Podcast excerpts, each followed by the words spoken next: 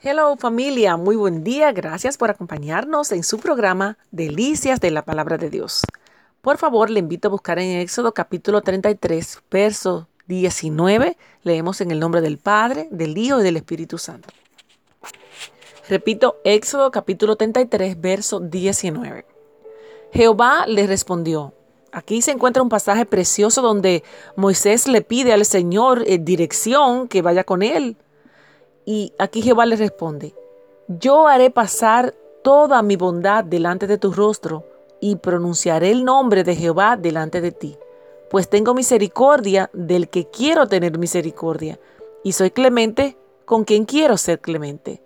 Éxodo capítulo 33, verso 19. Y para esta mañana tenemos una reflexión, el brochazo. Una vez un artista estaba pintando la bóveda de un templo y con frecuencia daba unos pasos hacia atrás en el andamio.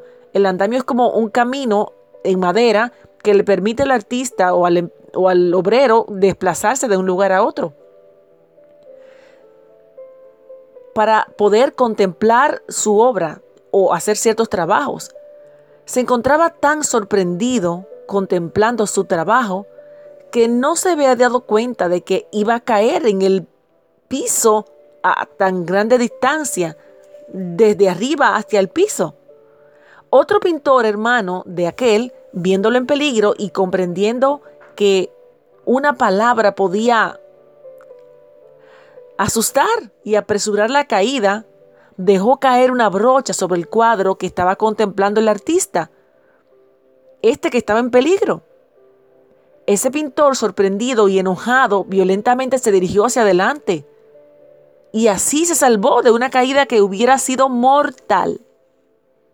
¡Wow! Así también Dios algunas veces destruye las halagadoras esperanzas de nuestro corazón para advertirnos el grave peligro en que estamos, pues solo Él puede conocer de antemano las consecuencias de nuestras decisiones.